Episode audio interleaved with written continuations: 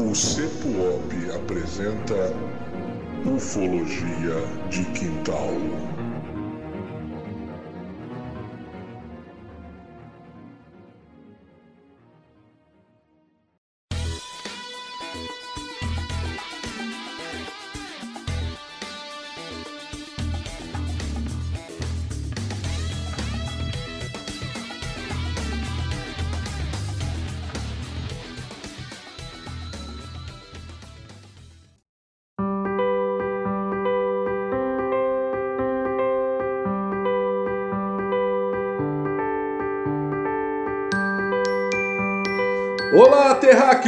Tudo bem com vocês? Estamos aqui mais uma vez com o seu podcast preferido, o podcast do Ufologia de Quintal, que chega até você através do CEPUOP, o Centro de Pesquisas Ufológicas do Oeste do Paraná, né? Então é só glória. É isso aí, gente. Começamos hoje. Hoje nós temos um caso muito legal, um caso daqui do Paraná. Vamos falar um pouquinho aqui do Paraná. É próximo aqui, né? O Dudu tem tem uma ligação sentimental, um elo sentimental com essa região. Ui. E ele vai falar sobre isso, né? O Dudu, que é um cara muito sentimental, pelos pequenos olhos amendoados dele, você já vê. Sou Sobe o Altemar Dutra! sentimental demais. Então, né? Essa não parece é ruim pra caramba. Meu Deus do céu, esse podcast tá ficando cada dia pior, cara. É impressionante, eu não sei como é que tem alguém que ainda escuta isso. Não, e o pior, cara, não é que. Não é, o pior não é que como tem alguém que escuta, o pior é como aumenta a audiência, velho. Como aparece. Mas vamos lá, né? Então, deixando de coisa, vamos chamar o Evandrão aqui. Evandrão, chega junto com a gente aí, dá o teu alô pra galera. Bom, antes de mais nada, oi, bom dia, boa tarde, boa noite, boa madrugada para todos. Então a gente tem um caso ali onde o Dudu tem uma ligação sentimental, né? Eu também tenho inclusive parentes na cidade de Lusiana, vou para lá muito constantemente, inclusive. Eh, terra de figueiras gigantescas também lá. E a gente vai tentar falar um pouquinho do caso do José hoje, mais um José aí para nós, inclusive. É isso aí. E agora, José, né? Vamos lá. Chega junto, Dudu, com seus pequenos olhos amendoados. Fala galera, queria aproveitar aqui esse momento maravilhoso onde temos aqui a presença né, dessa raridade, dessa maravilha, dessa, desse cometa Halley chamado Evandro, né, que hoje, resol- hoje resolveu não chinelar e veio trabalhar. Então, muito bom Lindo! maravilhoso, maravilhoso saber aí da presença do, do Evandro. Realmente a gente fica muito feliz, né? E realmente o caso é muito, um tanto quanto sentimental para mim, porque é a região onde papai e mamãe fizeram esse moreno simpático que vos fala, que é ali a regiãozinha de, de Campo Mourão, é uma região maravilhosa que eu amo de paixão porque nasci lá, fui nascido naquela cidade incrível, cidade da maior cooperativa agrícola do planeta Terra. Mas vamos lá, segue aí. É isso aí. Então você viu a ligação sentimental do Dudu é grande. Você não pode observar, mas os seus pequenos olhos amendoados brilharam enquanto ele falava sobre a região na qual ele foi produzido. Bom, gente, é isso aí. Então nós vamos começar por hoje. Vamos começar pelas informações do Dudu. Ufologia de Quintal. Então vamos lá, galera. Olha só. Primeira, na verdade, informações não são minhas, né? Mas eu vou, eu vou trazer aqui algumas informações. Eu acho sempre interessante.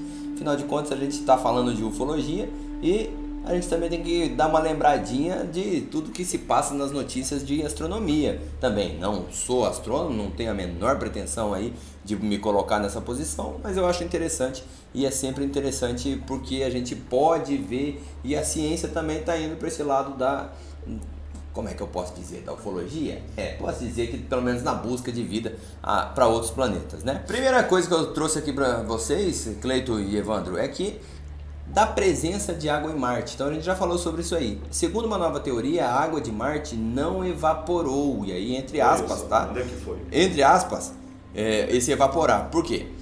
Muita gente acha que, se acredita muito que a água ela estava presente em Marte e que ela simplesmente evaporou para o espaço, ela saiu, né? E na verdade essa água parece que está presa em minerais do interior do planeta, né? Então isso não significa que exista um rio debaixo do solo marciano, tá bom? Como se fosse um lençol freático que tem aqui na Terra. Não é isso. Mas que existem pedacinhos de água, né? Então pequenininhos pedacinhos de água que estão presos em alguns é, minerais ali. Né? Então a minha esperança é que a NASA chega lá, toda pimpona, acha um pedacinho desse aqui, fala, olha, já teve vida aqui.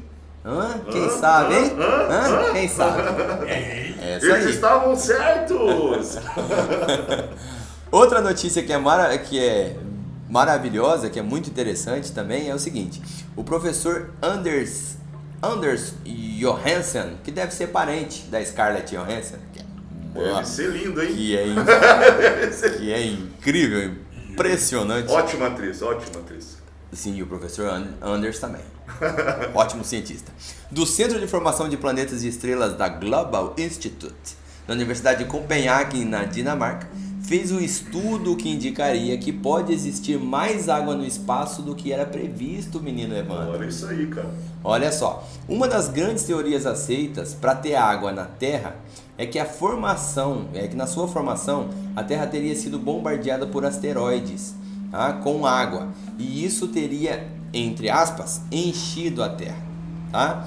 Mas de acordo com a pesquisa do menino Johansen, a água já estaria na Terra na sua formação, assim como em outros planetas.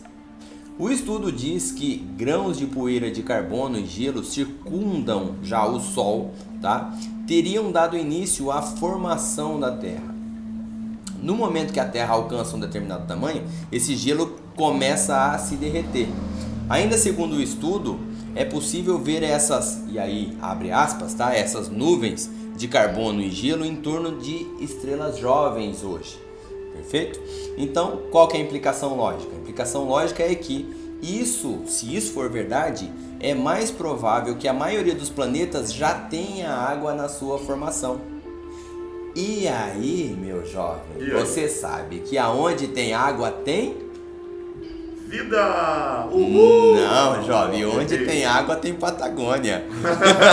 Aliás, alô Patagônia, patrocine esse humilde podcast, Ufologia de Quintal. Então, Dudu, é o seguinte, quando se fala de água, cara, essa teoria ela, ela já é pouco usada hoje em dia. Hoje em dia a teoria que é mais crível, né, vamos dizer assim, que tem mais credibilidade, é a teoria do Big Splash. A teoria que conta a, a suposta né, colisão do, do, do planeta Terra, de um jovem planeta recém-formado, e outro planeta maior do que o nosso e já com formação de água. Então essa teoria, Dudu, conta que após essa, essa colisão, o nosso planeta fundiu-se com o outro planeta maior e já se tornou um planeta com um reservatório de água. E uma, uma das, das, das consequências dessa, dessa fusão, né, dessa colisão, foi a formação da nossa Lua, que foi formada pelos resquícios dessa, dessa, dessa colisão, entendeu? Justamente. É, então, no estudo, é lógico que eu li a matéria sobre o estudo, não li o estudo, mas eu li a matéria sobre o estudo e diz que é, esse estudo não, não tenta ir contra as outras teorias, que na verdade ele se soma às outras teorias. Então, o que, que ele, ele coloca? Que já tinha terra, já tinha terra, não, já tinha água, perdão, já tinha água na terra formação e que os outros planetas também já têm água nessa, na sua terra formação. Então, esse, é, essa parte, por exemplo, do- dos asteroides invadirem a Terra e inundarem a Terra com água, que Pode seria um complemento. Isso. E a, a formação da Terra como toda, bateu dois planetas ali, um com água, outro com água. A ideia ali é que sem sensacionalismo ali, a, a água ela não é tão rara nesse setor dos sistemas solares como a gente acreditava é, anteriormente, né? Mas é, também não muda muita coisa, né? Ainda assim não explica muito bem a quantidade de água que a gente tem na Terra, né? Em proporção, que é realmente muito grande. Então a teoria aí do Big Splash ele acaba explicando. O problema é você conseguir fazer essa colisão e ainda manter esses corpos em, em órbita como ficaram, né? Então assim, é, é, a gente já falou sobre isso em outra oportunidade.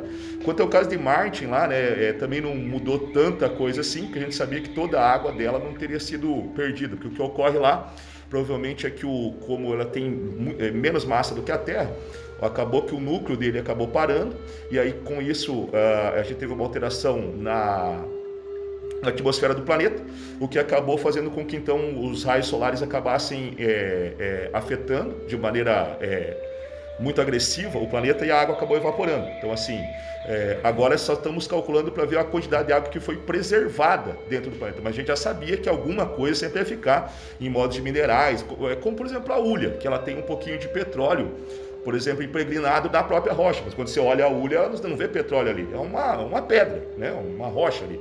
E ali é mais, mais ou menos a mesma coisa, só que no caso de Marte, lá eles têm água também, como também tem na Terra, algumas pedras também que você se você extrair, você vai tirar alguma água de lá, né? Mas é um processo bastante trabalhoso, mas que, se existente, obviamente que de alguma forma pode ser usado, né? É, e isso é uma coisa que inclusive foi descoberto na Lua esses tempos atrás. Isso né? mesmo, perfeitamente. Que Inclusive aquelas inclusive explosões. é o que o que tá o, o menino Musk aí, né? O menino Musk que tá querendo fazer um, Isso. uma um, O jovem Musk. ou tá querendo fazer um terreninho ali, e tal, Tá sei o querendo ver uma concorrência para nós lá, nossa estação? É, mas a nossa estação vai nossa, ficar. A, a do Alan Musk, ele está, ele tá querendo deixar o negócio fixo no chão. A nossa, a gente vai deixar voando, entendeu? É a nossa, a, a nossa não vai ter assim uma. Vai ser um negócio ali que você vai ver ali a paisagem fixa. Entendeu? A nossa não, você vai ter cada hora, você vai. Tô olhando pra África, tô olhando pra Europa, tô olhando pra, Entendeu? A gente Entendi, tem esse entendi. diferencial aí no nosso. Ver várias vezes o pôr e o, e o nascer do sol. Exatamente. Aliás, loucura de procuras de apartamento no nosso hotel, viu? Mas o último caso que eu quero trazer para vocês aqui, pra gente não ficar com muita delonga, é sobre o famoso caso Oumuamua. Você Opa, o Você- charutão? É o charutão. O charutão. Você que, você que acompanha a ufologia, né? Você já deve ter visto já sobre esse caso misterioso, esse objeto que cruzou aqui o sistema solar, passou num formato completamente maluco, um formato meio que de charutão. Já teve gente que falou, ó, isso aqui é nave, isso aqui é alienígena que veio aqui, deu um hello para vocês, acelerou e cai fora. Existe uma nova teoria agora que é o seguinte, um novo estudo o objeto misterioso que passou pelo sistema solar, que para alguns já foi classificado como uma nave alienígena, pode ser na verdade um pedaço de planeta. Opa. O que, que acontece? Segundo o estudo da Universidade de Arizona, o Oumuamua é uma lasca, como se fosse uma lasquinha de um planeta, resultado da colisão de dois planetas, que era o que o Cleiton estava falando antes, né? Que foi como a Terra se formou. Dois planetas se bateram, né? Pelo menos essa é a grande teoria. Dois planetas se bateram e uma dessas lasquinhas poderia ter saído para lá. O que, segundo esse estudo, justificaria esse formato, né? De meio que de charuto, um formato completamente diferente, né? E submarino, negócio assim. e isso. E a velocidade, né, esquisita, também seria é, por causa desse, dessa colisão. Então seria quase como um efeito a essa colisão, né? Mas eu vou confessar para vocês que eu prefiro muito mais a versão da nave alienígena. Essa É, versão me deixa é mais bom. feliz, essa versão me deixa mais contente. Serelepe Pão. Então, na verdade, lá pela, pela essa região, pra, é, é, além de Plutão, né, a gente tem as, as regiões das- da nuvem de Oort e é muito comum realmente colisões e pode haver muitos, já foram descobertos vários pequenos planetoides, né? É Que, que antigamente, pela antiga classificação, seriam talvez até classificados como planetas hoje, né? Por isso que Plutão acabou caindo fora, né? Porque senão daqui a pouco a gente ia ter tipo 50 planetas para decorar nosso sistema solar. Então deveria fazer uma classificação aí. Mas o Plutão ainda mora no meu coração. Não, com certeza. Plutão Porque eu, eu, eu, não me, eu não me esqueço da minha, da, da minha sexta Hashtag série. amigos de Plutão. É, eu, eu não esqueço da minha é sexta uma série. baita sacanagem, isso aí foi um puta bullying. Tá? né? Você, É, você é. que é mais novo, de repente tá escutando Ufologia de Quintal, a maioria da galera tem, tem um pouquinho, a gente sabe, tá? Que a gente tá vendo ali os dados ali. A maioria tem pra nossa idade pra frente ali. Tem até um pessoalzinho um pouquinho mais velho ali. Tem um pessoal que atinge a idade do Cleito, que é bem mais Bem velho. mais velho. E tem o pessoal aí um pouco mais da minha idade. Na minha época, cara, você tinha que decorar os planetas. Plutão tava ali. Plutão tava lá. Ô. Ô, certeza. E aí, era massa ainda. Era ainda- pequenininho lá no meio, tá? era menorzinho. E Menorzinho. tal, duas luas, né? Eu lembro que eu tinha que fazer. Eu tinha que fazer aqueles trabalhos de escola. Uhum. E aí quantas vezes fazia sistema solar, entendeu? Pega aquelas bolas de isopor e pinta de amarelo, e daí faz não sei o que, aí você quer fazer do aqueles tamanho. ali. É, faz os Eu araminhos. lembro, eu, coloquei, eu, eu fui o único aluno da minha turma que colocou lua em Plutão, cara. Caronte, cara, tem uma luazinha lá. Oh. Que, olha, é mal esse, formada, tá? o moleque já tinha outra, outra formação, né, cara? Outra formação. Não, eu adorava, sempre adorei esse estudo de astronomia e tal. Né? E aí, outra coisa do, do charutão lá, que o- parece que o universo fumou ele já, né? Já. já deu uma fumada, meu bicho. Que ele, ele perdeu 95% da sua massa. É, então tá- realmente. Tá só a bituca. Charuto cubano intergaláctico. Exatamente. Deve estar numa vibe agora, né? Vocês né? Nem começou ainda, já tá nesse nível. Mas vamos lá então, né? Eu tento ser sério, eu tento, juro por Deus. Não, gente- não, nem tente. Aliás, se você está escutando a gente aqui pela primeira vez, já saiba. Aqui não, tem Não segredo. há seriedade. Bom, gente, então é o seguinte. Começamos então, falamos aí, você ouviu agora as quentinhas do Dudu, né? E agora nós vamos falar então sobre o caso de hoje. O caso de hoje, como você já viu aí, é o caso José Higgins. É o caso que vai acontecer aqui no interior do Paraná, mais precisamente ali próximo a Campo Mourão, de onde o Dudu mantém ali aquele laço né, é, é, emocional muito grande. É um laço emocional imenso. Ué, lógico, eu nasci lá, mas como é que eu não ter lá? Entendeu? Então, assim, só, só para você sentir aí a localização. Campo Mourão não é longe aqui de Cascavel, né? Dá pouco tempo aqui de Cascavel, são poucos quilômetros. Mas vamos falar sobre o que aconteceu. Gente, é o seguinte. Aliás, desculpa, vamos falar a verdade. Não foi em Campo Mourão, foi em Luciana. Isso, que tá na- Eu vou visitar, não vocês. Aí, ó. tá? Já Eu- começou a treta Luciana eu né? conheço bem. Luciana eu conheço bem. É, outra coisa é não Ô, Luciano, um abraço pra vocês lá. Tia Toninha, um beijo no coração, igual ele você manda, eu vou mandar pra minha tia hoje. É isso aí. Muito bom. Uma outra coisa assim é não confundir né, com a Lusiânia que nós temos lá no, no, no centro-oeste brasileiro, né, não confundir com essa, com essa cidade. E é uma cidade no interior do Paraná, aqui próximo ao oeste do Paraná. Nós vamos estar falando então do que era né, a, colo- a colônia Goiubang, que vai ser, antes de se transformar em, em Lusiânia, vai ser esse assentamento. Esse assentamento, gente, ele vai começar ali, né, essa, essa, essa tomada ali, no início do século XX, ali, 1912 mais ou menos, começam a chegar os primeiros poceiros ali, aquela galera vai, vai começar uma, uma colônia agrícola, assim é chamado. No início do século XX, gente, nós temos aí definitivamente a ocupação dessa região sul do Brasil. Aqui de onde nós falamos do oeste do Paraná são cidades muito recentes. né? Cascavel, por exemplo, que é uma, uma cidade com quase um pouquinho mais de 300 mil habitantes, é uma cidade com 60 e poucos anos, né? não, não temos 70 anos ainda. Então é muito recente. Então a formação dessa, dessa colônia agrícola, né, é, que foi criada aí no início do século XX ali, tá bom? Ah, vão chegar até aqui, nessa região, é, pessoas do sul do Paraná, então são famílias do sul do Paraná e famílias do Rio Grande do Sul. Justamente é um, é um, é um momento anterior né, da abertura de fronteira agrícola aqui do sul, que vai se fechar lá na década de, de 70, né, 80, e a galera começa a ir para o centro-oeste. Então é um momento de abertura de fronteira agrícola aqui. Olha só, é o seguinte, gente, essa cidade que hoje se chama Luisiânia, né, ela tem alguns destaques que um deles, por exemplo, é a grande quantidade de água que tem na cidade. Tem bastante também, são vários rios, riachos, ribeirões, cachoeiras, queda d'água, né? Então tem bastante coisa. Justamente porque onde nós estamos aqui nessa região, já falei para você, nós estamos num clima subtropical úmido, que significa que nós temos chuvas bem distribuídas durante o ano inteiro. Então tem bastante água circulando aqui na nossa região. E ali tem bastante rios, né, cara? Então é uma característica interessante daquele lugar. É ou não é, Evandro? Pô, com certeza, tem até fontes termais importantes ali nessa região, né? Não vai fazer propaganda aqui, mas é, tem alguns resorts ali muito importantes, inclusive. E água e, e coisas bonitas para ver devido a esta característica do relevo que a água causa, né?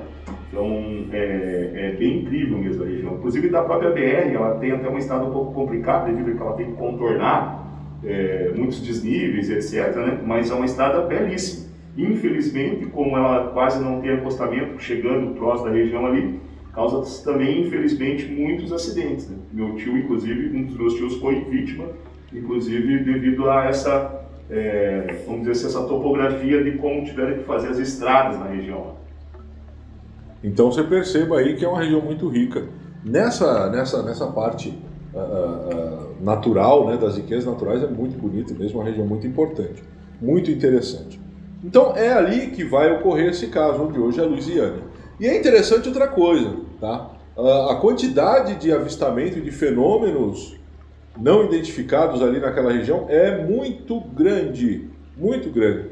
Gente, você que está tá nos ouvindo hoje e, e, e, acaba trazendo essa ideia, né, de que assim, ah, as ondas ufológicas, tem, tem muita gente, a onda ufológica da década de 90, onda ufológica da década de 70.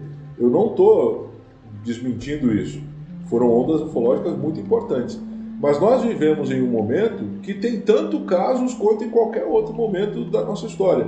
É óbvio que faltam talvez casos tão contundentes, como foi o caso da Operação Prato, como foi o caso de Varginha, né? Faltam casos assim contundentes, isso talvez por conta de até um aumento de experiência né, de quem nos visita. Mas tem muita coisa acontecendo. Se você quiser saber, meu, você que mora próximo a uma, a uma região agrícola, a uma região rural, é só, olha, pegue um dia, disponibilize um dia da sua, da sua vida e saia dessas pequenas propriedades rurais, né, conversando com as pessoas que moram ali para vocês verem o tanto de relatos que vocês vão ouvirem de coisas no mínimo, no mínimo interessante.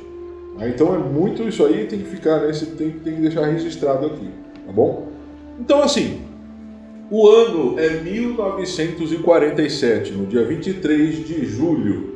Então nós estamos falando já né, de um momento muito bom, que é inverno. Já estamos no dia 26 de, 23 de julho, já, né? Estamos ali naquele momento ali do inverno, gostoso, aquele negócio todo. O que, que vai acontecer? Fala, Dudu. Não é que para a região de Campo Mourão ali, o inverno, o verão, é a mesma coisa.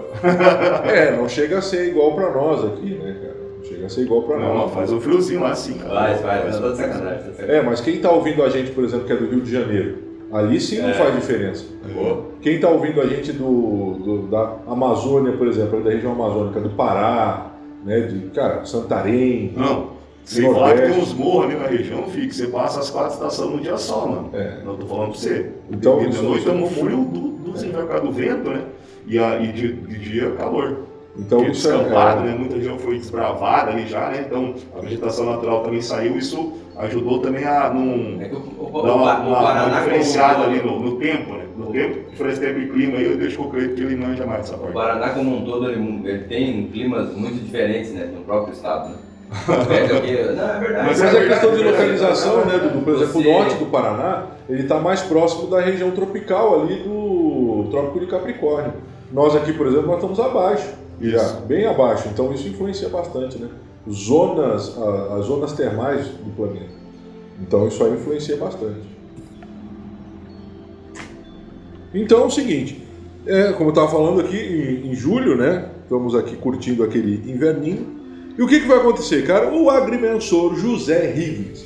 O que, que é agrimensor, né, cara? O pessoal ouve, né? Pô, o que, que é agrimensor? O que, que esse cara faz? O agrimensor, gente, trocando em miúdos, tá? sem termos técnicos e sem encher linguiça, falando para você, é o cara que faz a medição de terrenos e faz o loteamento. Ele é responsável por medir, observar esses terrenos, fazer loteamento. Inclusive, o, o, o avô da minha esposa morreu alguns anos atrás aí, acho que foi no ano retrasado, pouca coisa atrás aqui. E foi necessário contratar, por exemplo, um agrimensor para pegar as terras dele, medir, lotear para dividir entre os irmãos e fazer o inventário. Então, é, é- é- trocando miúdos, é isso que o cara vai fazer. E aí ele vai observar, se, é se for preciso fazer uma obra ali naquela região, por exemplo, ele vai dar aí um embasamento técnico do que, que aquela obra vai modificar ali nas questões naturais, nas questões do solo. Então ele é responsável basicamente por fazer essa, essa parte técnica aí, né, da, da, da medição. Não confundir com o topógrafo. O topógrafo ele vai ver outras questões, né, a questão do relevo em si, né, então o agrimensor tem esse papel de fazer a medição ali e né, lotear, separar ali, observar. Então mais ou menos isso aí. Ele estava fazendo as medições no terreno, ele e a sua equipe. E aí o que, que vai acontecer, cara? Então ali tá trabalhando, é no frio, como o Dudu diz ali, né, não faz diferença, mas faz sim. Você que está aí no Rio de Janeiro, você que está aí na região Nordeste, faz muita diferença. Inclusive se você vir para cá, mesmo para o norte do Paraná, né? No verão, dependendo do dia, você vai precisar usar casaco. Então faz frio sim, né? Só não faz tanto frio igual onde nós estamos, mas até que faz. O que, que vai acontecer? Eles estavam ali trabalhando, quando de repente o Higgins diz que ouviu um barulho, um silvo muito profundo, como né, um, tin- que, Olha, eu não sei se você eh, já teve essa experiência, mas eh, em alguns avistamentos que se tem, em alguns momentos, você tem uma perturbação na audição, cara. é um som, é um, é um parece um apito muito profundo que vem e você e, e, e, é um negócio assim meio que inexplicável. Só quem já sentiu isso aí vai saber do que, que eu estou falando e mais ou menos como é que funciona. Essa perturbação, né? depois o Evandro vai falar um pouquinho para nós sobre biologicamente o que, do que, pode se tratar. Mas é uma perturbação que você tem ali e dá aquele toque, aquele, é aquele como se fosse um apito mesmo, bem profundo, bem alto, em alta. Parece que é uma alta frequência, cara. A impressão que dá é com uma alta frequência. E aí o que, que acontece? Ele vai ouvir aquilo e ele automaticamente olha para o céu, ele é compelido a procurar de onde vem aquele barulho. De repente ele olha e vê um objeto que ele vai descrever de forma né, é, é circular, imenso. Nesse primeiro momento ele não faz uma, uma medição, ele olha aquele objeto, aquele objeto está se aproximando, ele vai ver aquilo ali, ele vai dizer, ele diz que as bordas são igual, é, as bordas desse objeto parecia uma, uma, uma, cápsula de remédio, aquela cápsula que você toma ali o seu suplemento ali, então é mais ou menos essa ideia que o cara vai ter. Ele olha aquilo ali, o pessoal que estava com ele ajudando no processo de medição vai observar também e segundo o relato do Rig, eles vão dar ó, sebo nas canelas. Quem que vai ficar, né, cara? Os caras olham aquilo ali, vão correr literalmente. Aquela corrida que o calcanhar chega, bate na bunda para ajudar a emoção. É. Quem nunca, né, meu amigo? Quem nunca? Quem nunca? Quem nunca passou por um momento desse na vida, meu amigo, não, ainda não viveu o suficiente. Não viveu o suficiente. Né? Em, qualquer, em qualquer área da vida, né? Inclusive da, correndo da mãe com a vara na mão. Uxa, esse, esse aí era o que eu, eu. Eu sou campeão até hoje, meu amigo. Esse aí você não tem noção. Você Mas... viu como é que era a infância era boa, né? Que a única preocupação que a gente tinha era essa, né? Era. era... Cara, mas é assim também. Não sei qual é de vocês, mas com a minha, mas com a minha mãe não adiantava correr não, cara, porque depois quando eu chegava... Não, não, não, não adiantava, mas eu tentava. Não, a minha... Eu tentava sempre, né? A minha, sempre, mas não a minha tinha... Voltava, era pior, era pior. A minha tinha um rito de crueldade. Ela fazia, ela fazia. é, minha, a minha tinha um rito de crueldade. Ela fazia eu escolher a varinha que eu ia apanhar. e o que é pior, se eu escolhesse uma varinha que fosse me beneficiar, ela falava daí você vai apanhar o dobro. Agora Porque se você escolher uma varinha que, é, que, uhum. que, que te ajuda, você vai apanhar dobrado. Então eu ainda tinha que ir lá, escolher uma varinha daquela que fosse me doer mais, porque eu ficava na mente, ah, se eu escolher uma dessa que não dói, eu vou apanhar dobrado. E o pior é que ela manjava de vara, né? Eu também dava aquela quebradinha, sabe assim, quando você vai é. tirar do, do galho? Que você, você, tira no lugar errado e para dar aquela envergadinha para ela quebrar logo, né? Então umas três varadinhas ali quebrou, né? Sim. Ah, ela já estava ligada já, não, não adiantava. Não, a minha mãe, o dia que ela tava com raiva, meu amigo, ela pegava um, um galho, um galho assim e tal. Descia a árvore, Cara, é impressionante. Você, você no normal, assim, vou quebrar esse galho de boa. Você tem que ficar meia hora puxando para cima e para baixo dependendo da árvore, né? Sim, dependendo sim. do tipo, se não for um galhozinho seco, tu vai ali, fica mexendo, não sei o que, e tirando e tal. Não, minha mãe, cara, o dia que tava com raiva, que ela falasse que não tinha paciência dela aí mandar eu buscar, ela falava, não, eu vou pegar. Ah, meu amigo, ela falava, eu vou pegar, aí, aí eu já sabia, falava, pronto, é aquele negócio chamado vida, e acabou. Não tem Bom, como diz o velho ditado, o choro é livre, né? Mas vamos lá. Aí o que, que vai ocorrer, né, gente? O pessoal vai sair correndo, e aquilo que eu falei, quem nunca tomou uma corrida na vida, vão sair correndo, mas o, mas o José Rig, ele vai ficar. Ele é aquele cara que ele. Eu acho que primeiro ele nem faz ideia do que, que era aquilo, cara. Nós estamos falando do ano de 1947. Não estamos retornando aos primórdios da tecnologia, mas é, não era não era o que é hoje, né? Nós não estamos falando de 2021. Então ele, ele, com certeza, movido pela curiosidade, ele vai ficar ali. O que, que vai acontecer então a partir daquele momento? Ele permanece observando, o aparelho faz uma aproximação, e aí ele conta como um círculo, né? Ele fala, ele faz um círculo. Então ele estava fazendo um movimento de aproximação e pousa. Esse cara aqui vai pousar esse aparelho ali mais ou menos uns 50 metros dele.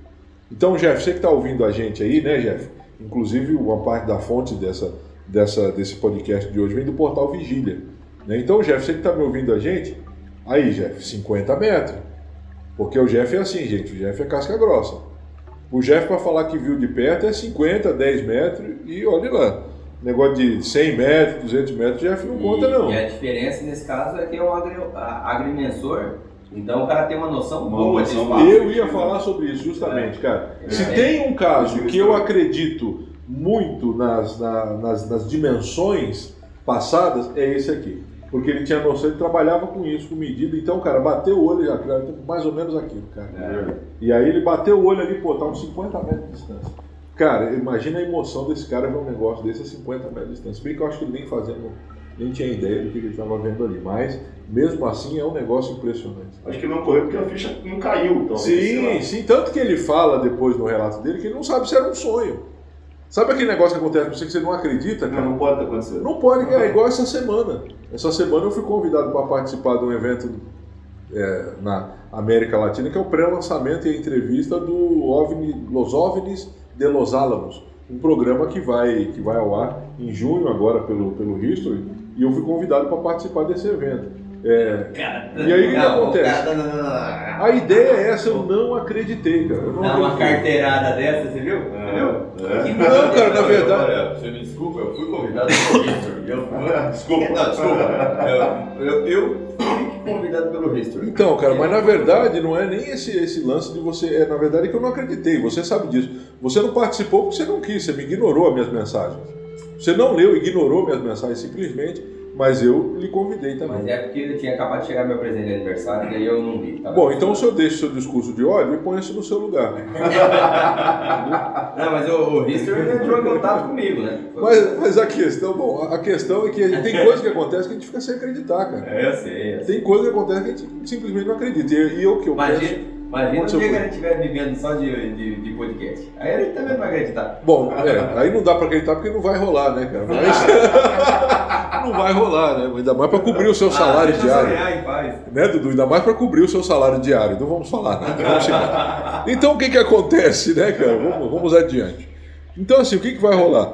Eles vai, vai pousar a 50 metros de distância e o José, o J. Higgins, ele vai é, é, fazer ali, a, vai trazer para nós ali o relato do objeto que ele viu.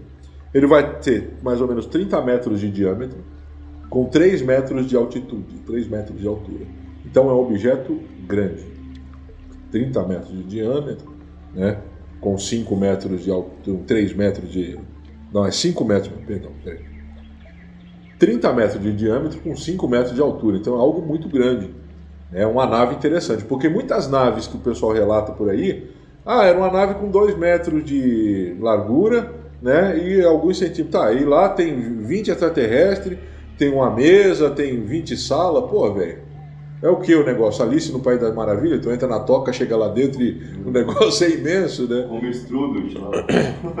É meio complicado, não é, cara? Você... Não é, cara, Absorver o isso. Chapolin lá, as pilhas, as pastilhas de polegarina, né? Sim, Agora sim, do Chapolin, sim. Você É lembra? o Chapolin Colorado. Como não? Era pastilha de polegarina, não era? Essa parada. Então, então, mas é mais ou menos isso, né, cara? E ele aqui ele relata um aparelho que, poxa, que pelo menos dá coerência de você entender é uma nave. Tem pessoas ali, tem seres ali, né? Então é uma nave, é um, um objeto grande. Mas, tudo bem. Aí ele vai dizer que atravessavam tubos por entre esse aparelho e desses tubos faziam barulho. É interessante que ele relata, gente, que esses barulhos, né, que como se fosse um, um motor, como se fosse uma coisa assim, e ele fica espantado que não sai fumaça. Por quê? Na cabeça do cara de 1940, né, 47, ah, não há motor sem fumaça. Pensa você ali, Evandrão. Os carros mais antigos, pura fumaça, velho. Pura fumaça. Na época lá, o era mais moderno era o Monza. Nem Monza não tinha. Não, não tinha. 47 não tinha essa Tinha fumaça. Monza. 47 Eu, eu, eu só lembro até o Monza. É. Depois do Monza, antes do Não, Monza, mas não 47. existia ainda. Ah, para, para que a gente sabe que é mentira isso aí. Não vem querer. Não, eu quando era pequeno já tinha Monza. Já. Eu tinha Monza. Ah, se liga, rapaz. Opalão, Opalão e Monza. Era os únicos carros que tinha no Brasil. Que isso, e os Corcel? E Ah, o? Corcel não chega nesse nível. Ah, o Corcel, eu já, tive- eu já tive um Corcel já. Não, rapaz, você não ofenda a pessoa que já teve um Corcel. Corcel, Del Rey, mas acima de tudo isso estava o Monza. Acima de tudo isso tá o Monza. Lembra quando lançou aquele Monza Classic? Nossa. Putz, aquilo era lindo demais, né? É, eu. Nossa, o cara passava na rua com um monzão daquele lá, você falava, esse é milionário. Também chamada de motel móvel, lembra? Na época que você olhava pro cara que tinha um Monza e falava assim, rapaz, esse cara deve ter linha telefônica em casa.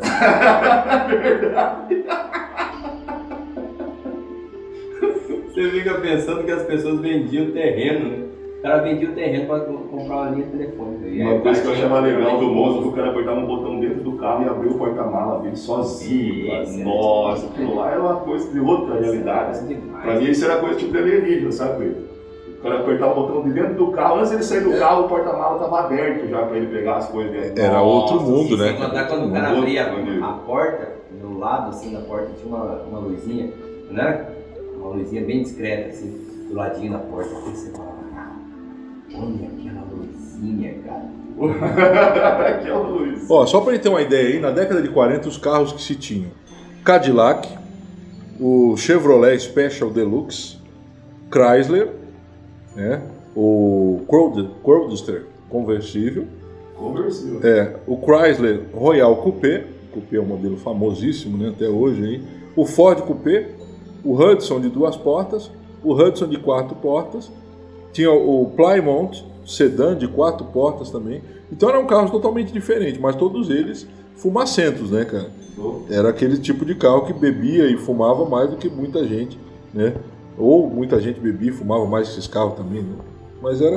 Não vem ao caso. É, não vem ao caso isso. Não necessariamente essa Na, é, ordem. na mesma ordem. Mas era o tipo de, de automóveis que se tinha. Então a ideia dele era essa. Então ele olhou para aquele, pô, é um motor isso aqui, mas cadê a fumaça? Não tem fumaça. Então ele, ele observa isso aí, isso é bem interessante também. Ele vai dizer que é feito de um material metálico, mas tipo um pra, uma, uma cor de prata. ou- Hoje nós temos uma ideia que é mais ou menos um aço escovado. Você não está vendo aí, mas muito parecido com o computador novo que o Dudu comprou de alguns mil reais aqui. E tem essa cor assim, né? Essa cor de metal escovado. Você viu? Bem bonito. Não, é bonito e, né, cara, e outro nível, imagina. Então, assim, é, é, era mais ou menos nesse, nesse, nessa característica que ele vai ver. Ele vai dizer também que nesse objeto ele vê algo como parecendo uma janela de vidro, que, que dava para observar lá dentro. Esse, esse objeto ele está pousado ali, de repente abrem-se as portas e vão sair três seres. Ele olha lá dentro, ele vê que tem mais gente lá dentro, inclusive sem a roupa que esses caras vão estar usando. E é também muito interessante, cara, a roupa que essa galera usa, porque aí eu não sei, né, para vocês que estão nos ouvindo, mas para mim traz a ideia também de, de mais realidade, cara, no relato. Por quê? Esses seres eles saem e eles têm uma, uma roupa de suporte à vida, uma roupa de proteção. Ele vai falar que eles estão com um macacão, né? E esse macacão ele parecia inflável por dentro, parecia aquela, aquelas roupas que se tem hoje, tem, tem muita fantasia, né? Aquela que é de dinossauro, que o cara coloca e tem ali um motorzinho que fica você pensar bem aquela roupa, não agora da SpaceX, né? o cara matou a pau lá, aquela roupa futurística lá, tá? mas a- a- as primeiras roupas, principalmente da que você fazia a viagem, é, desculpa, se você fazia alguma manutenção externa à aeronave, ela também parece que está inflada por dentro, né?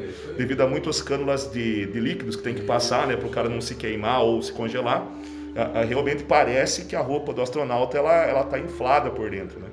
Então talvez seja aqui ó, o mesmo caso.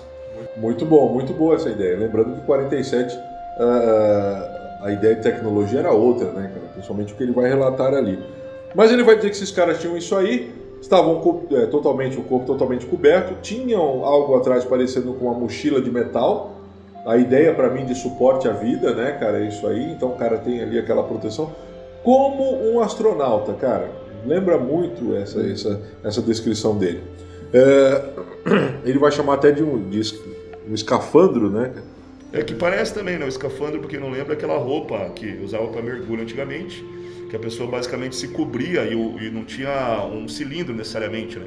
Era um cano, Era um uma espécie de mangueira que grudava diretamente da roupa. Tem um filme que é maravilhoso que é com o Cuba Golden Jr., Uhum. Homem de Honra. Muito É, bom, né? Nossa, Esse filme é muito bom, esse filme é muito é bom. incrível, que, que Assim. mostra o cara com esse, com esse- Isso, é verdade. Pô, equipamento. na, da época do começo, inclusive, que era extremamente pesado. Depois, claro, ele foi melhorando ao longo do tempo, mas a, a ideia é essa aí mesmo, justamente. Pois eu estava até pensando nesse filme aí, na hora que eu estava falando aqui. E, aliás, esse aí é, é nem, nem- nem questão de ufologia, é um negócio de motivação muito bom esse filme. Muito bom.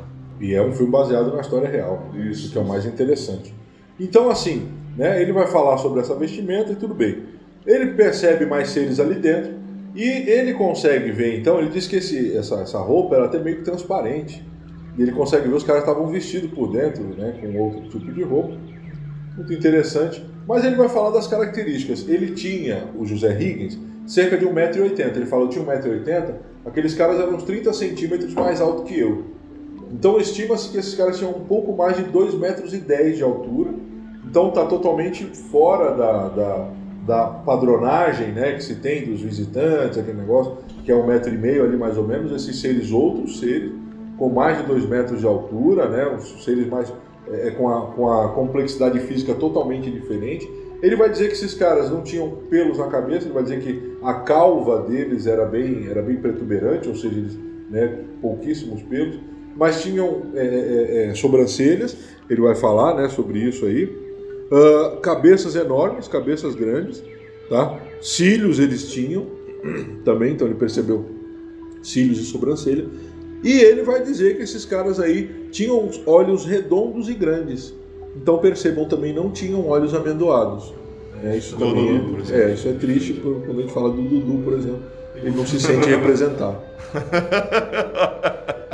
Ah, o fumologia de quintal. É o bullying que eu sofro todo dia aqui nesse, É, é né, nóis. nesse negócio, né? Estamos aí para isso. É isso aí. Muito obrigado. É, as pessoas não, não ouvem o teste que o Dudu faz com o microfone antes de começar, mas vamos lá. Então assim. Então assim, né? Vamos, vamos embora. Então o que, que vai acontecer? Como eu falei pra vocês, cabeça.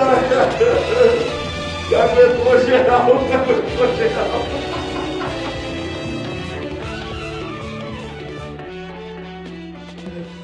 Então, assim, olhos arredondados e muito grandes, cabeças grandes, pernas bem longas, muito maior do que as nossas, né? A, a- a disposição das pernas, muito, é, é, de tamanho, né? Vamos dizer assim, um padrão muito maior que o nosso. Ele vai dizer também que um deles aí, que dá a impressão que era o chefe da expedição ali, o chefe do momento, trazia na mão um tubo, parecia ali uma, um- sei, pelo que ele descreve, parece uma dessas lanternas táticas que nós temos hoje em dia. Só que aquele tubo que ele trazia era da mesma cor do objeto, ou seja, uma cor de aço escovado. Esse daí parecia ser o líder, trazia na sua mão aquilo ali. Os três conversavam entre si e ele diz que, assim, é, mesmo não sendo para ele inteligível, não conseguia interpretar, entender aqueles sons, mas era um som harmonioso. Era um, era um idioma que ele estava falando que distante também de outros relatos, de grunhidos, de... né, aquele, né, eles vão ter uma, uma, uma, uma língua, né? Esse som que você fez aí pra cá era o som da internet antigamente. Então, é mais ou menos isso aí. Você- então, você não Eu sabia. sempre lembrei do negócio. Mas então, a nossa internet, ela vinha do A espaço. a referência alienígena do Cleiton é um modem. É internet de escada. Ué, mas é, você não sabia na época? A nossa internet vinha do espaço. É, não, isso é certeza. É. Até o cara pegou lá com, com papel de alumínio.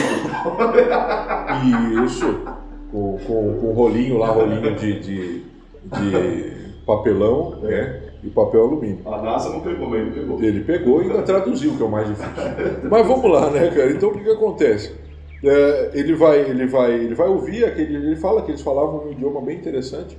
Se aproximam dele, ele vai falar que os três fazem como uma formação de triângulo, né, em volta dele, ou seja, um na frente ali, dois na lateral. Ele fala isso, mas na verdade o cara tá ruim de olho, vai ficar vocês dois aí, se ele se mexer, embolacha o peão. Certeza. Na minha opinião, a ideia é essa.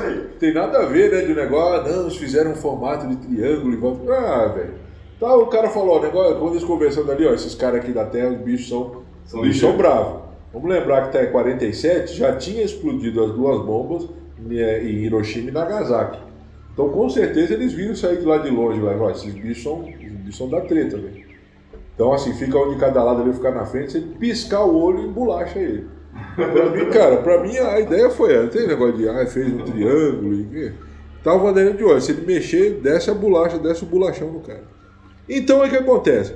Aí um deles vai apontar para ele com aquele objeto e apontar para a nave. Tipo assim, e aí, vamos dar uma volta? Você não quer ir dar uma volta com a gente? Aí fica, não, pessoal, mas sabe como é que é o negócio? Né? E ele fica ali, pá. Os três vêm, e aí ele pega aquele objeto e faz um desenho no chão. Ele faz um círculo grande e outros sete círculos. E aí ele aponta para o primeiro e diz a palavra álamo, e para o sétimo e cita ali, né? Ele vai falar ali a palavra orc. Ele, ele isso aí foi, ficou forte para o Higgs, né? Essas duas palavras aí. Ele demonstrando ali. O Higgs entendeu ele demonstrando de onde que eles viam, de onde que eles viriam, de onde que eles eram. Então ele faz algum sistema solar e aponta ali. É interessante isso aí, Evandro, porque muita gente interpretou na época como eles vindo do nosso sistema solar, de um dos planetas do nosso sistema solar, mais precisamente o sétimo planeta do nosso sistema solar.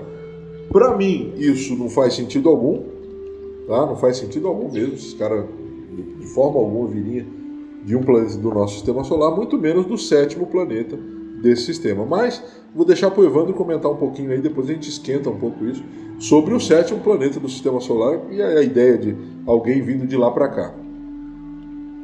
O que a gente sabe, a gente, na verdade a gente sabe pouca coisa sobre esses planetas um pouco mais exteriores mas provavelmente a, a, composição do planeta não, não indica possibilidade de vida, pelo menos dessa forma, né, que, com, com a qual eles se apresentaram ali.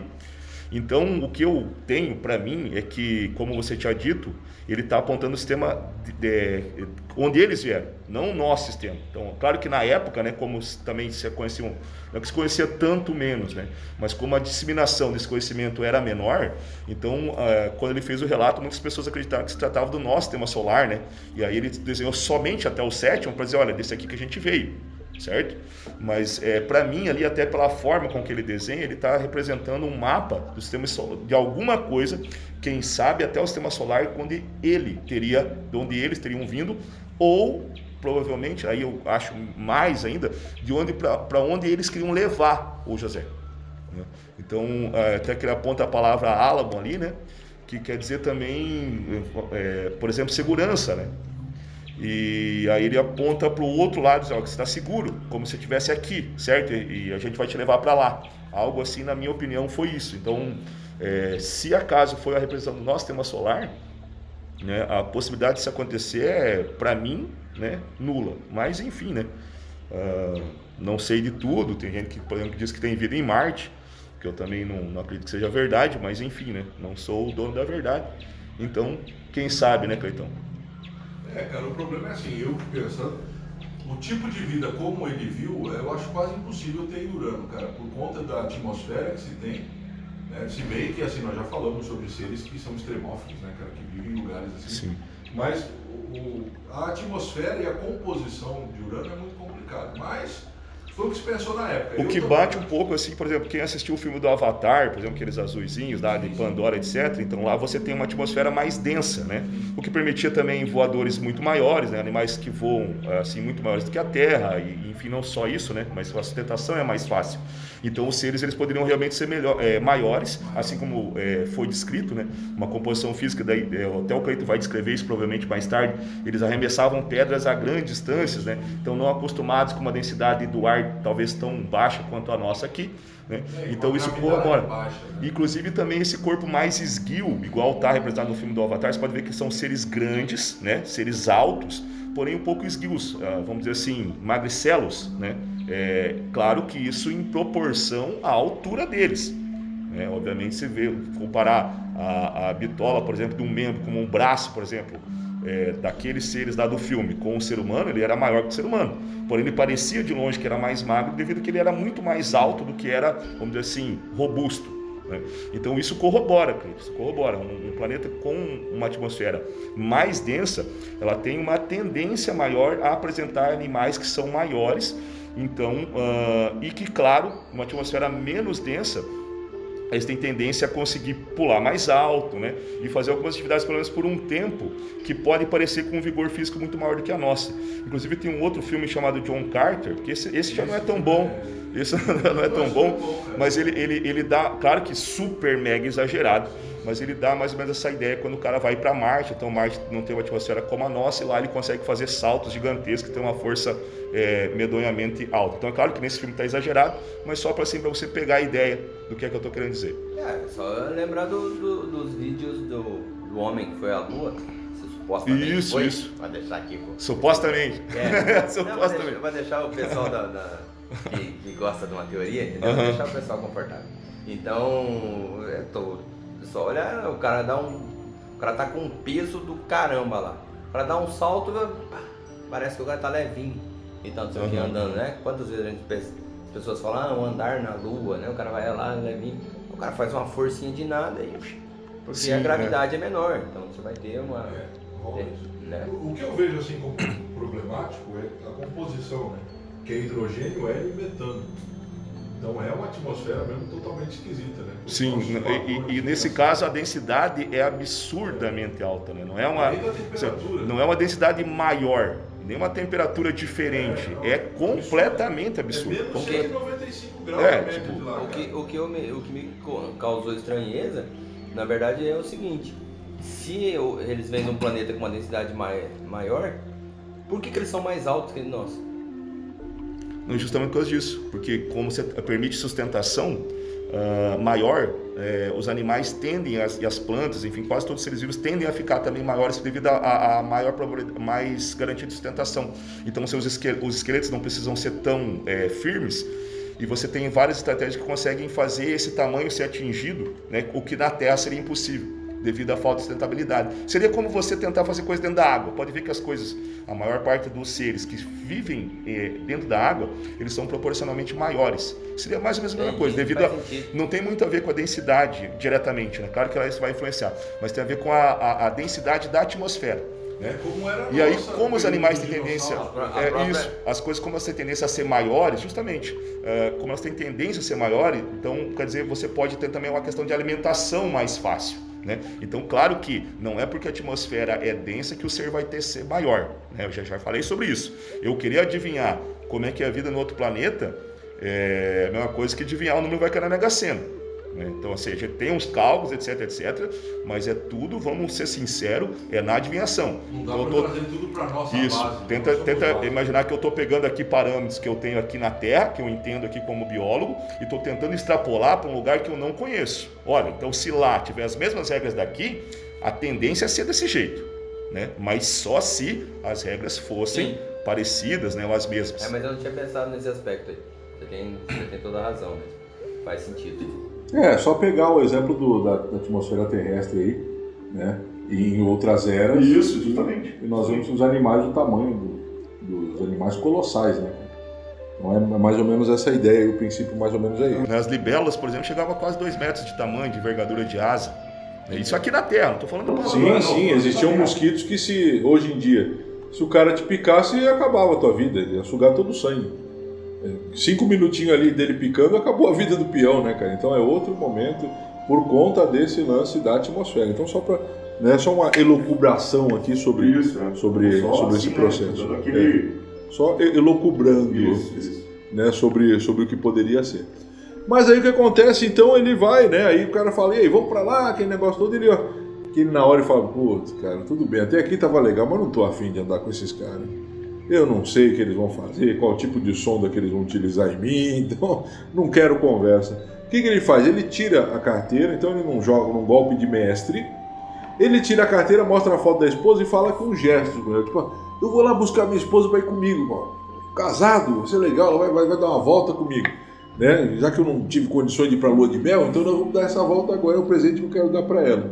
Os seres acreditam, pô. Cara, olha só, os caras já sabiam que o terráqueo os seres humanos não prestavam. Sim. Tanto que já fizeram a rodinha em volta dele. Mas não contavam que estavam no Brasil. o brasileiro que dá nota é em pingo d'água. Eles não contavam com essa astúcia. Então, cara, pô, velho, brasileiro, o cara chegou lá, né? Ó, pode esperar que eu já tô voltando. Palavra. É ou não é, Dudu? É, isso aí é uma coisa que o brasileiro sabe fazer, né?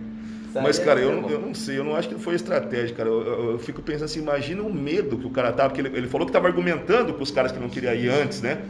E aí eu acho que chegou numa situação, cara, que eu fiquei pensando, eu fiquei tentando me colocar lá no lugar dele, né, cara, argumentando com ele ali. Cara, chega uma hora que você tá tão desesperado, assim, esses caras vão me levar, mano, eles vão me levar. Aí o cara não tem mais o que fazer, o cara tira a carteira para mostrar a foto da família, mas você imagina o medo que esse cara tava na hora, esse cara, na minha opinião. Não, não, tudo bem, até pode ser, mas cara, eu me colocando no lugar, eu não pensei esse tipo de estratégia. Eu pensei, cara, tipo, me ferrei, o que, que eu vou fazer? Eu, tipo, Aí ele passou a mão na carteira, ó, cara, eu tenho família, pelo amor de Deus, não me leva. Aí os caras, não, tá, tá bom, não, não vamos levar você, Vamos tá, pode ir, vamos deixar passar. Mas aí ele, ele disse que vai voltar, ele, ó, peraí que eu já volto, tá? Ele vai falar, falar com o Gerson com os caras, ó, segura a onda aí que eu já volto só em casa buscar nega velha e nós vamos dar uma, essa volta aí, vou, vou perder, né? Ah, se for de bigode aí, nós vamos embora, vamos com ele. Então o que, que vai rolar? E ele sai calmamente, não, pra tu ver como é, é premeditado, velho. O cara, é- o cara é brasileiro. Sai calmo, sai pimpolhamente, né? Sai dali todo paralelepípedo né? e se esconde no meio do mato. E aí ele fica olhando pros caras. E ele, diz- ele conta que os caras ficaram empolgados. Pô, arrumamos um trouxa, vamos levar mal. Sabiam que era com o brasileiro que eles estavam falando. E aí ficaram ali. Aí ele vai dizer que alegria Não. eles se, apareciam, se pareciam alegres. E, cara, começaram a dar saltos imensos e pegar as pedras, pe- cara, pedra enorme e jogar pra cima. É, que legal. Né? Como você jogou, quando, quando era criança, jogava pedra na água Sim. né, no rio, quem nunca né, jogou pedra no rio para ver que né, ela vai cortando assim, né, ali na superfície, e eles fazendo isso, brincando. Aí ele conta que ele ficou olhando meia hora escolhendo os caras, pô, o cara deu chapéu na gente. Depois que eles se ligaram, que tomaram o chapéu, aí, pô, ele não vai voltar mais, cara. Não. E pegaram e foram embora. Pegaram ali o, o- o aparelho e foram embora. Então, assim, aí ele, ele, ele, nesse momento, ele, pô, escapei. E aí ele conta no relato dele que ele tem, até hoje ele tem duas coisas. Primeiro que ele escapou de ser levado e a segunda é como seria se ele fosse levado. Eu não sei, Evandro, eu não sei, eu não escaparia numa dessa, eu não, eu não fugiria não. cara. A Eu não conseguiria viver. escaparia assim. Eu não conseguiria. Ia assim, porque você ia falar. "Né, Eu não conseguiria viver com essa dúvida, cara. Nossa, cara, Eu não ia conseguiria viver a com essa mandar Eu também não consegui ver com essa dúvida, cara. Eu, eu tinha corrido junto com os, com os, com os caboclos lá, que correram já. não, eu tava junto com os caras, tava correndo na frente. Não, eu sou o chefe e eu na frente. Eu não conseguiria conviver com essa dúvida. Cara, imagina, é uma coisa que eu estudo a vida inteira, de repente eu tenho uma oportunidade e eu vou falar, não, cara, eu não, não Cleiton, se tua mulher falar que o almoço é meio-dia, você ia falar pro CT e falar, ó, você não pode me buscar depois do, Depois do almoço, não, é Mas, sacanagem. aí- mas aí é, mas aí é. Outra Aí coisa. estamos falando de esferas superiores. Né? Exatamente. E aí é engraçado ouvir isso do Dudu, gente. Eu vou falar uma coisa pra você. O Dudu, quando a gente grava de manhã, 10 para meio-dia, o Dudu tem que sair correndo. Se ele não chegar em casa meio-dia na hora do almoço, ele leva bolachão.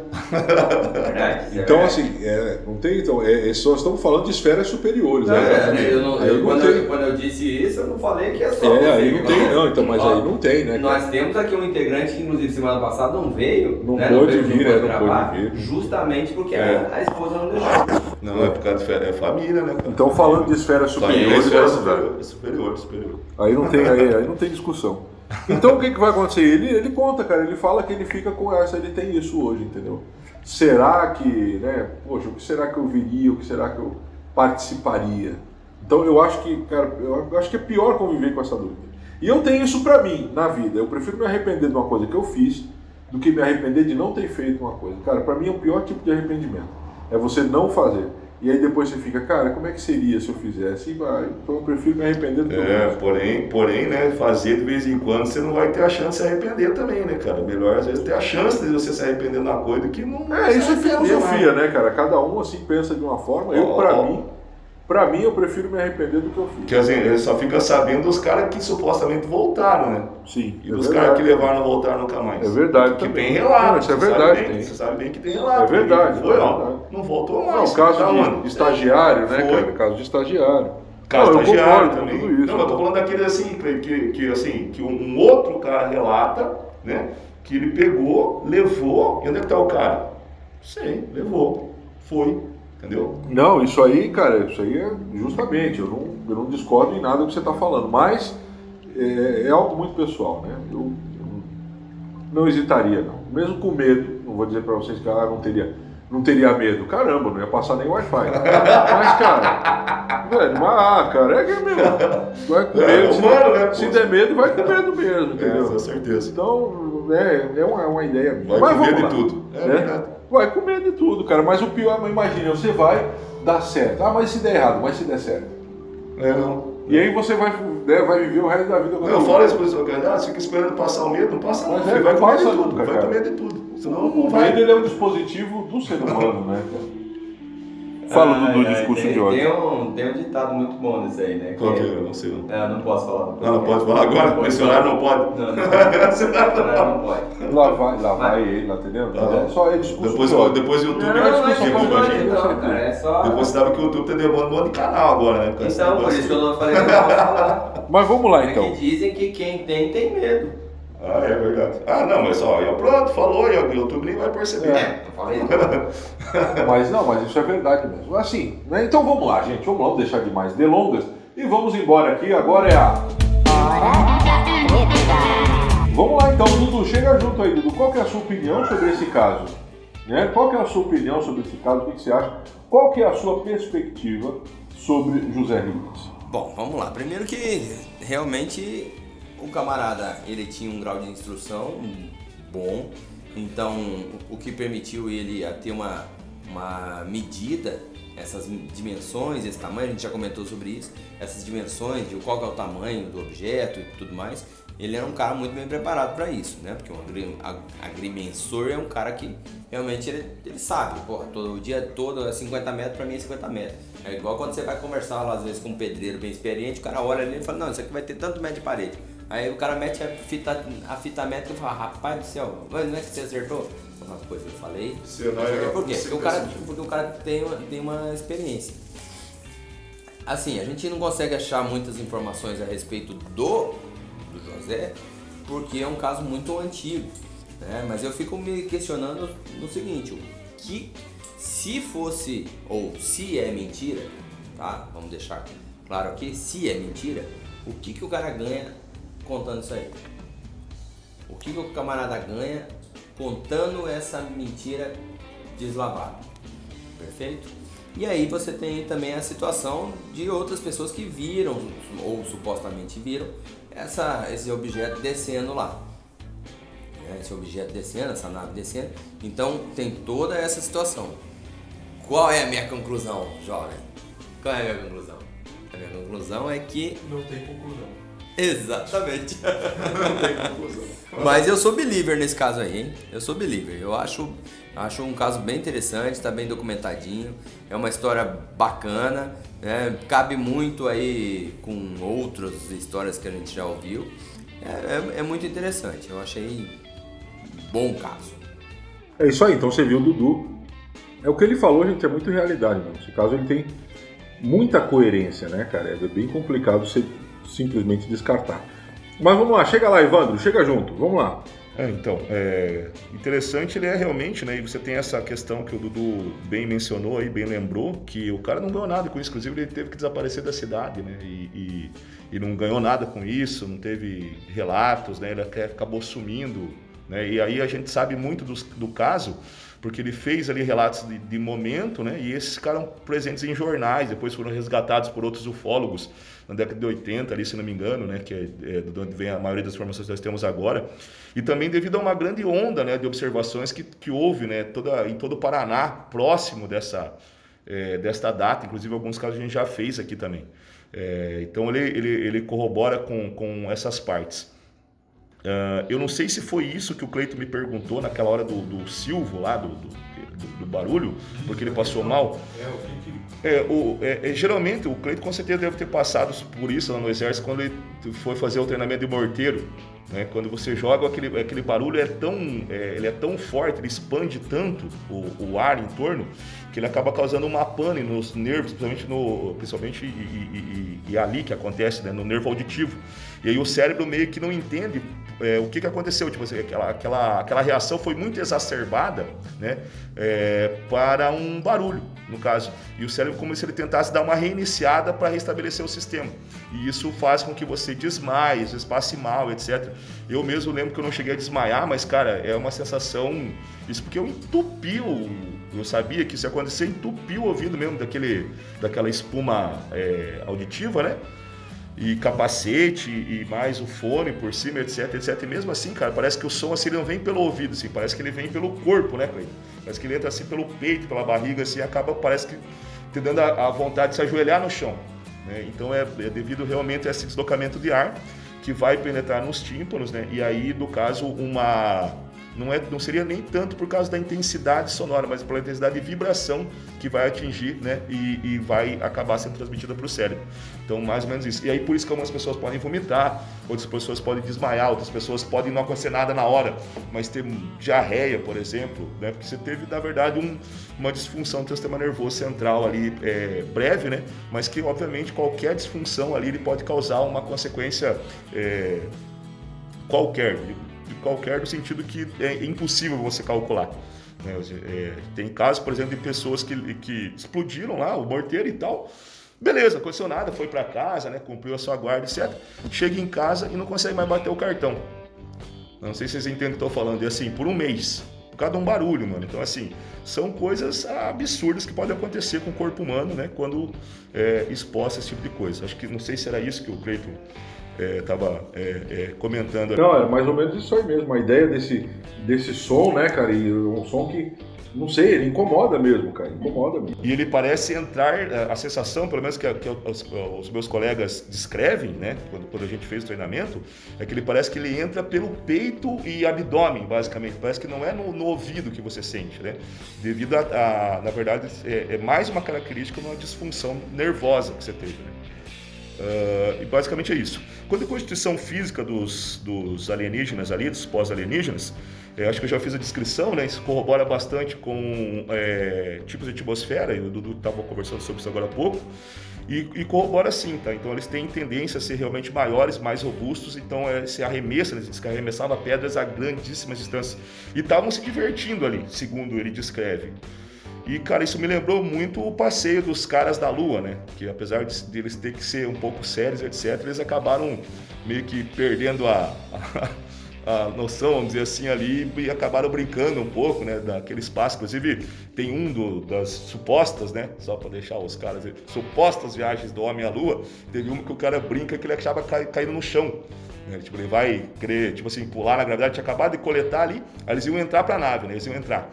E aí ele decide apostar uma corrida com o colega ali, tipo, com pouca gravidade. E no caso, o camarada ali tá acabando a missão dele e eles decidem apostar uma corrida até a nave, né? Ali em microgravidade, na, na Lua, isso no solo lunar. E eles vão apostar a corrida e o cara acaba caindo, quase estragando o equipamento dele ali por causa da brincadeira. Então você vê que isso acontece realmente mesmo com pessoas muito sérias. É claro que isso é muito exagerado em filmes, né? Em filmes, cara, ah, toca música, toca isso, é o quê? Parece que é tudo uma diversão. E não que os astrônomos não se divirtam nas suas horas de folga, né? Eles fazem brincadeiras, até porque é, a, a, a, as viagens espaciais muito também dependem dos contribuintes, né? Então as pessoas, é importante que as pessoas gostem de ver coisas sobre astro, astronáutica, especificamente, né? Gostem da NASA, comprem bonés da NASA, esse tipo de coisa, porque é basicamente isso que financia.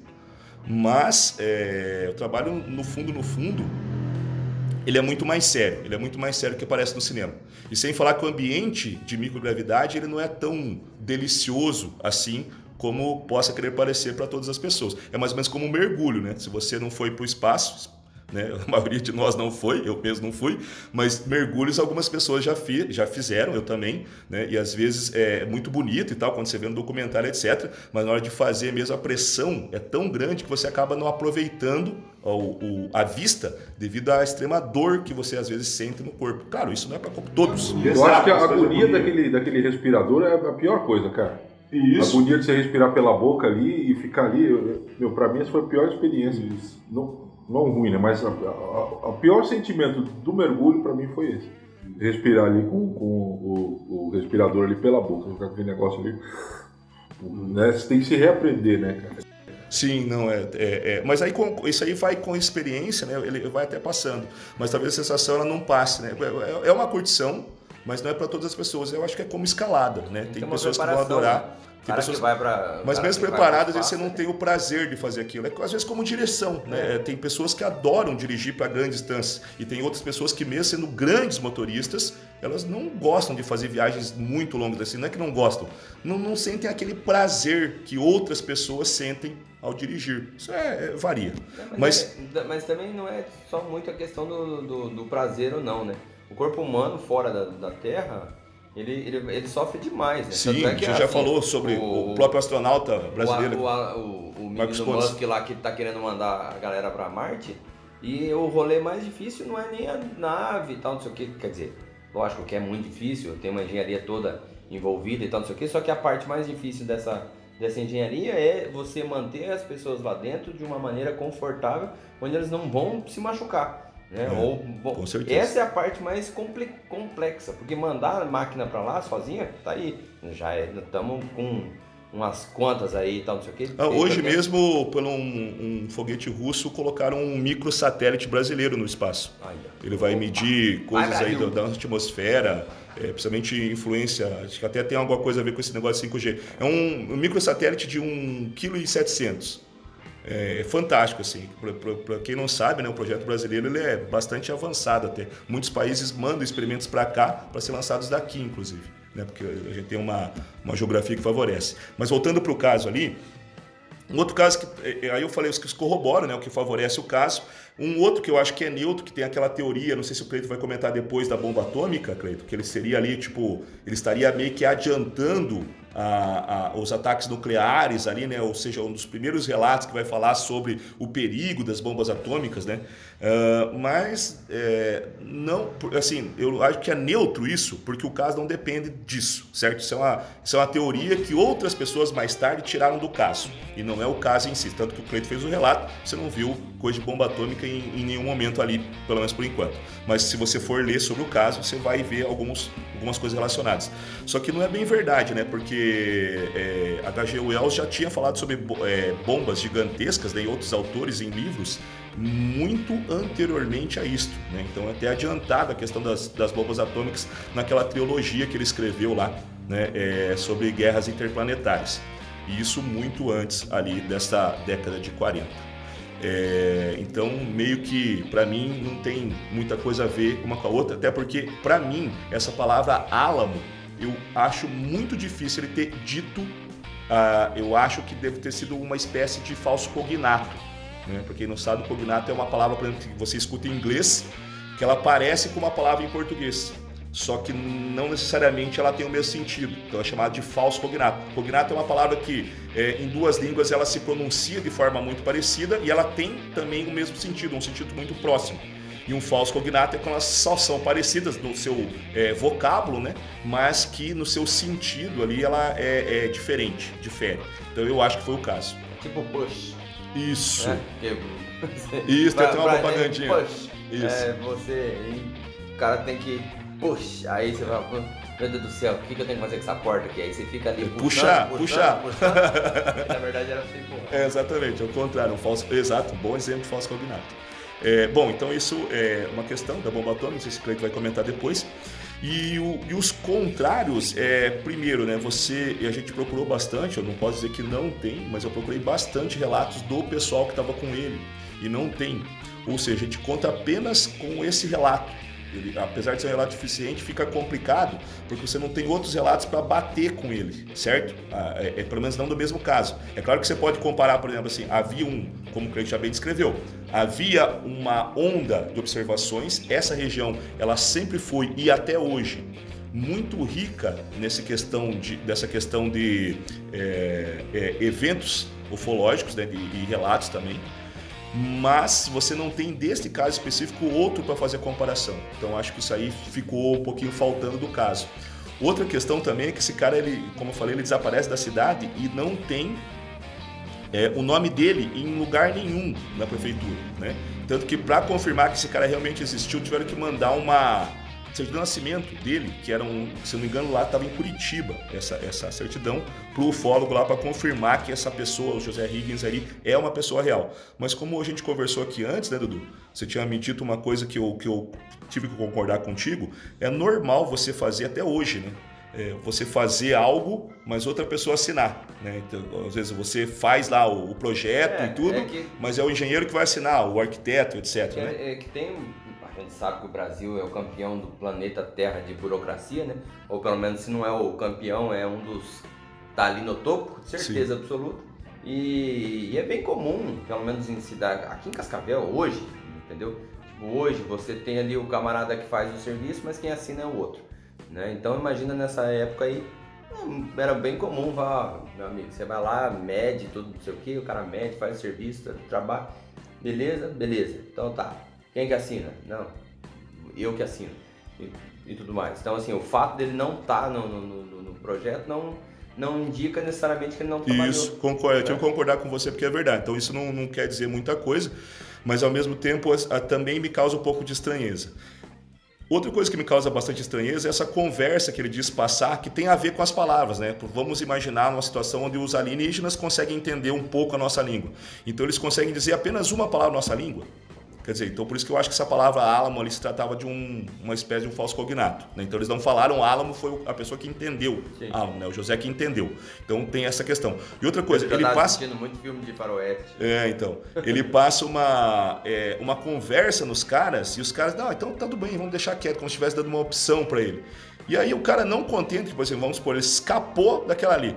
E aí o cara, em vez de ir embora, o cara se esconde no meio do mato para ficar observando aquilo ali. Então, tipo, por que, que ele já não foi com os camaradas, entendeu? Então isso, pessoalmente, me causou estranheza. Tentei me colocar no lugar ali e pensa, bom, se eu quero escapar, eu quero escapar. Escapei, eu vou embora.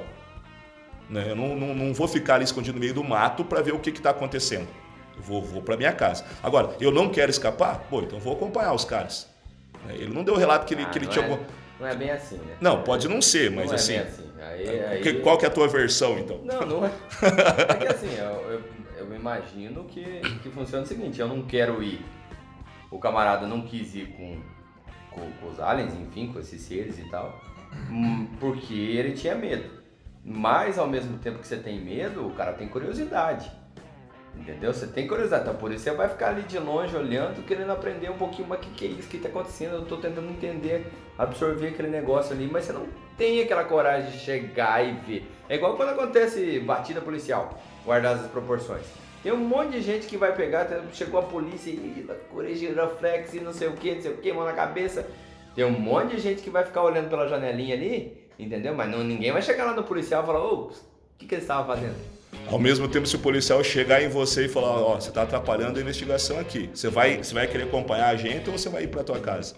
Aí você fala, não, eu vou para casa. Aí você vai ficar, vai ficar, acompanhando? Não, mas, eu, espera aí, É, você eu conhece. sei, eu acho estranho, Você eu acho- né? É você possível, conhece- é, mas você é- conhece é. como é que é o povo, o povo Eu vai acho ficar ali, estranho. a cabecinha E outra aqui, coisa que não é policial, né, amigo? Você tá ali, você já- ele já se ligou ali que não se tratava de nada da Eu tô terra. comparando com o policial. Não, não, eu sei. Mas, eu, eu- eu- mas então, é, a comparação é válida sim, só que aí a gente tem que colocar algumas proporções, né? Ali você está falando com, no teu exemplo, está falando ali com um ser humano, uma coisa que você controla, né? E você sabe que tem regras. Agora está vendo uma coisa ali totalmente absurda. Ou seja, se você tiver com medo, a probabilidade de você ir embora é extremamente alta, tá? Então assim, claro, pode ter acontecido alguma, algum lapso, o cara não raciocinou direito, ainda não, claro, né? Mas é, é, confesso que pessoalmente eu acho isso realmente muito estranho, tá? Ah, e bom, quanto à parte biológica era o que eu podia falar, né? Então a questão do corpo ali do- do- das pessoas que realmente corrobora com, com o relato ali, Ah, mas essa estranheza do relato ali eu para mim ficou ficou meio capuga atrás da orelha nesse caso hoje. Então acho que é isso aí, Cleiton. Ufologia de quintal. Bom, então você viu aí as análises e o Dudu hoje ficou believer, o Evandro hoje não, não tem muito uma, uma, uma, uma posição contra o caso, né? Ele fica mais meio que em cima do muro. Eu, por minha vez, cara, eu, eu, bom, eu sou o mais believer daqui, né? Então eu sou believer mesmo. Mas. Ah, eu nem acredito em qualquer coisa que você contar. É, claro, com certeza. Mas até mesmo porque, Dudu, eu já vivi muita coisa, né? Então, assim. É, e, e aquele, é, e, aquele negócio que o senhor falou alguns dias no último podcast. Olha, olha que ele ficou bravo. ó. Não, aquele negócio que o senhor falou no último, no último podcast é uma verdade mesmo. Pessoas cheias de certeza são pessoas que, na verdade, não têm certeza de nada. Então, assim. É, co- cola em mim que você brilha. Então, então é, cara, não, é uma, é uma verdade mesmo. Então, assim, eu não duvido, eu acho, eu acho muito interessante. Eu acho que ele tem uma, uma riqueza de, de detalhes que é muito interessante. Eu acho assim, Cleiton, deixa eu dar um adendo, quando você, é, não sei se o Cleiton sendo dessa forma, mas quando você envelhece, não é uma coisa que você começa a acreditar em tudo, mas você começa, eu acho que você começa a ver o quão pequeno você é, é, você não faz diferença, sabe assim, quem sou eu na fila do pão? Entendeu? Então, assim, o fato de eu acreditar ou não acreditar, isso vai mudar o que no fundo? Então, você está me relatando, ok, eu vou acatar. Sim. Porque, assim, o fato de eu acatar ou não acatar, no fundo, no fundo, você coloca, eu vou me colocar no meu tamanho. Não muda, entendeu? Então, acho que é muito por aí. Não é que você passa a acreditar em tudo. É que você começa a dar, talvez, é, assim, com muitas aspas, dar menos importância para é, as coisas que você é, é, tem certeza, sabe? E aí vem. Não, aí vem aquela ideia, né, cara, que assim, meu, é, você já viveu muita coisa, já viu muita coisa nessa vida que, cara, é- não dá pra você duvidar fácil assim. E nem tem gente, eu acho muito engraçado, né? Tem gente que, que vê uma imagem ali, vê uma foto, ah, não, isso é fake. Não, isso aqui é montagem. Cara, eu não sou especialista em foto. Não tenho essa pretensão. Mas eu acho que é muito difícil você pegar assim, sem parar para analisar de verdade, você pegar um programa, você fa- sabe, sem analisar mesmo. Né? Eu acho muito difícil você chegar assim e falar, não, isso aqui é. Não, isso aqui é um, é, uma- é um, é um, é um passarinho que passou. Tem casos que ficam muito óbvios. Agora tem casos que não dá, cara. Então se eu não sou um especialista, eu acho muito difícil. Eu acho assim, é, é meio que arrogante até. Não, e aquela coisa, uma exigência da modernidade, né? Você tem que ter opinião para tudo. Por exemplo, assim, ah, ó, você vota em candidato tal e candidato tal, mas eu nem conheço candidato. Você, ah, não, mas vota em alguém aí pra gente fazer a entrevista. Cara, a gente não é obrigado a ter opinião sobre todas as coisas. Né? As, Aliás, as poucas opiniões ah, que nós temos é porque a gente estudou muito, né? E a gente tem opinião, assim, muito, assim, é, é, firme, no sentido argumentativo, para muito pouca coisa. Para muito pouca coisa. Só que hoje em dia parece que você tem que ter opinião sobre tudo. Vou relembrar os casos que acontecem na internet, né? Aí aparece que o fulano é, é, roubou alguma coisa lá. Aí esse fulano tem um amigo. E a gente vai atrás do amigo, a gente cobra que o amigo se posicione para falar contra esse que é um ladrão. Né? Como se fosse, por exemplo, vamos dizer aqui que eu, que eu cometa algum crime, etc. E a pessoa vai em cima do Dudu. Pô, mas você não é amigo do Evandro? Sim, eu sou amigo dele. Agora, eu não respondo pelas coisas que ele faz. Né? Parece que transfere para o Dudu a obrigação de explicar e de contra, né? de se publicar com também, ó, sou contra, não sei o quê, e, né? e, e querer e, tipo, apedrejar o próprio amigo. Você está passando pano né? Como se você tivesse alguma obrigação de dar qualquer consideração sobre quem quer que seja. Como se realmente fosse tão relevante assim. né? É, e como A- se a- é, opinião como das opinião pessoas- fosse super relevante. Você é como se- polícia agora. É, Você- como você se é a opinião das Público. pessoas fosse realmente tão relevante assim. É, Cara, não é. boa, boa. Desculpa, mas assim, as pessoas confundem muito isso aí. É, às vezes, a a opinião de uma pessoa sobre determinado assunto é a mesma coisa que nada, é pior do que nada. Uhum. Né? É, é pior, é bem pior do que nada. A gente, nós três somos professores, né? Somos educadores. A gente, tá, com- a gente acompanha tanta coisa que falam sobre educação.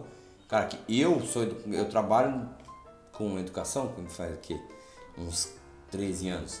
E ainda assim eu, eu, eu me julgo humildemente de, cara, eu não teria condição de, de falar tudo sobre educação ou, ou, ou ser o arauto do, do é, tem que ser assim, tem, tem que ser assim, tem que ser assado. Então não sei o quê. Mas eu tenho um pouco mais de, de sapiência, alguma porque, experiência eu, porque tem. eu tenho experiência minha, de vida e tal. E aí você vê uns caras assim, tipo, pô, falando sobre educação, porque isso, porque aquilo. Eu falo, caraca, mas o que, o que, que você sabe? Qual que é a tua relação? Você já estudou sobre isso? Não. Já você, tá- trabalhou? você já trabalhou? Não. O cara não, mas o cara quer dar opinião. Eu nunca vi as pessoas se acharem tão importantes assim que eu quero dar minha opinião. Pega a tua opinião, O que é pior, as pessoas guarda, confundem, né? Pega ela, amassa ela bem certinho e guarda numa caixinha ainda mais- junto com o seu ainda coração. mais, Dudu, na educação. Do seu coração. O que nós mais, o que nós mais O que nós mais vemos nesses últimos anos são pessoas metendo o bedelho na educação. né? Pessoas que não sabem nem educar seus próprios filhos em casa, Isso. falando sobre professores. Bom né? exemplo. Cara, isso é, isso é piada. Eu, eu, bom, eu tenho por mim, é aquilo que a idade faz. Minhas redes sociais, o que, que eu posto? Meme, bobeira, piada. Minha opinião não vai, porque, cara, eu, tô- eu- eu sou uma pessoa cansada para discussões. Eu não discuto. Mas ainda assim, ainda assim você, é, você- de vez em quando você se depara com uma pessoa que, que, que quer dar Te opinião. cobra, porque Que você quer- é de história, quer te você tem que falar Aham. sobre isso. É, ih, Não, não tem rapaz, que falar sobre isso. tem um monte de Eu gente. falo se eu quiser, se eu quiser eu posso, mas não, não sou obrigado. Ah, ali no, no nosso Instagram ali do Ufologia de Quintal, de vez em quando aparece um ou outro querendo cobrar da gente que a gente fale de, de, de política. Que a gente fale de uma outra coisa que a gente não. Cobrar a nossa Fala, meu irmão, tipo, desculpa, mano, não tem nada a ver com isso aí não. É, Não me envolva no, teus, nas tuas tretas, não, irmão. Já é difícil falar de ufologia. Sim. de ufologia sozinho já dá confusão. Já dá confusão. Se a gente Já for tá se mudar de assunto. aqui. Se a gente for mudar de assunto, aí danou de vez. Alô, Patagônia, patrocine esse humilde podcast. Ufologia de Quintal. Mas então, gente, é o seguinte, que nem eu falei, né, eu acredito nesse caso, eu acho que ele tem elementos muito interessantes, elementos bem, bem fortes, indícios bem fortes, né, dessa essa narrativa, pelo menos. Então eu acho. E por outra coisa também, Evandro, que nós comentamos hoje, aquela região é uma região de incidência. Sim. Muita incidência. Inclusive lá no portal Vigília, né? Ah, tem lá na matéria do Jeff lá, tem lá, gente, ah, o pessoal que foi lá entrevistar, o, o- o Carlos Alberto Machado é um deles, vão lá entrevistar o pessoal e conhecem ah, várias pessoas que tiveram vários avistamentos. E, e aí tem fotos, tem tudo lá. O, o- depois o Dudu, se ele resolver trabalhar, depois ele deixa para você lá o link lá no Instagram, lá, né, lá do portal Vigília, tudo direitinho, lá dessa matéria, que tem bastante coisa importante. É, é tão, é tão legal o cara falar assim, depois o Dudu se resolver trabalhar. Eu sou o mais que trabalha nesse ufologia de quintal aqui. certeza. Eu sou o cara que mais trabalha aqui nesse negócio. Gente judia. Vocês são, vocês dois que são os vagabundos. O outro nem participou do podcast semana passada. Não, se falar em vagabundagem, quem vem é o Evandro. aqui. Me inclua fora dessa. Mas o que acontece? Ele vai deixar lá para você lá e aí né, você vai dar uma olhada. Então tem muita, né, tem muitas evidências sobre esse caso, tem, tem muitos indícios interessantes, tá bom? Então eu acredito sim, eu boto fé. Vamos lá então, abraços finais, considerações já foram, então os abraços finais aí pra galera que já tem tempo demais que nós vamos fazer esse podcast aqui, daqui a pouco vão reclamar que tá muito longo. Vamos lá. Ufologia de quintal. Evandro. Então, beleza. Mandar um abraço para todos os ouvintes aí que, por incrível que pareça, como o Cleito falou no começo, ah, aumentam ainda a audiência. se Os caras não aguentam mais fazer perfil fake para escutar a gente lá. para ajudar a gente. Obrigado mesmo, galera. Obrigado mesmo. Né?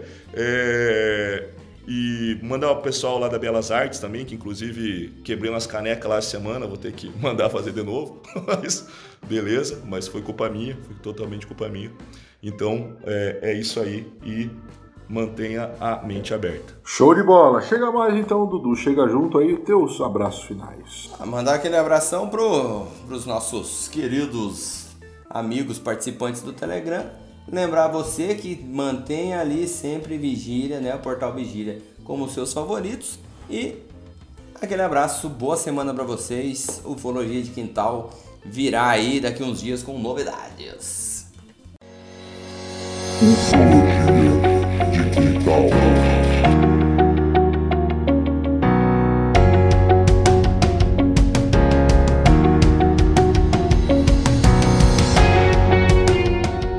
Bom, é isso aí então, gente. Aí terminando a brincadeira, acabando a conversa, né? Então vou mandar aqui alguns abraços para alguns ouvintes nossos, tá? É, que estão sempre com a gente ali, sempre mandando uma mensagem positiva, sempre junto conosco ali. Então tem bastante gente aí. Tá? Vou mandar um abraço aqui para o Aries, que é um dos nossos ouvintes que está lá com a gente lá no Facebook. O Rodrigo Paiva, o Wellington, o Ricardo Bian, o Lindomar, Alexei, Rodrigo e o Ney Mascarello. Vou mandar um abraço para essa galera aqui. E também o pessoal que está fazendo a campanha com a gente ali no Instagram, Dudu. O pessoal tá, né, abraçou aí a campanha né? Patagônia patrocina nós. Então, é um grande abraço aí pro pessoal que está nos ajudando. Coitado dos. Do, eu tô imaginando o coitado do, do, do cara que trabalha na Patagônia nessa parte de publicidade. O cara chegando lá pro chefe dele lá falando assim, ó, tem uns caras aí que estão tão querendo, os caras estão aí tentando aí um, um patrocínio, alguma coisa e tal. Aí o cara fala, tá, mas beleza, o que, que é? Não, é um podcast, é um podcast pequenininho. Aí os caras, tá, mas os caras falam do quê? Falam política, falam futebol? Que, que... E o cara, é, então, aí os caras falam de ET. Eu não sei se vai dar pra nós participar desse podcast. Vou mandar mais um abraço, vou mandar mais um abraço então aqui para o Jadson, para o Aloísio que estão conosco ali, né? Patagônia patrocina nós ali, o pessoal do Instagram ali. Um abração para vocês, também para um abração para o Patrick, para o Marquinhos, para o Luciano Alcântara, tá? Para o Rodrigo Espereta. Então, um abração para a galera toda aí e o pessoal da família Ufologia de Quintal, né? O pessoal do Ufologias Ideias, o pessoal do Elemento 115, o pessoal da pra... Praxis Transcendental, o Márcio, o grande Márcio lá do Estrada Sobrenatural, o Rony Goltara, o famoso Zero, né, dos relatos flutuantes. Então, um abração para todo mundo aí, né? E como eu sempre digo a você, tenha uma semana abençoada, né? Fique aí com as bênçãos do Criador e nunca se esqueça, quem procura, racha.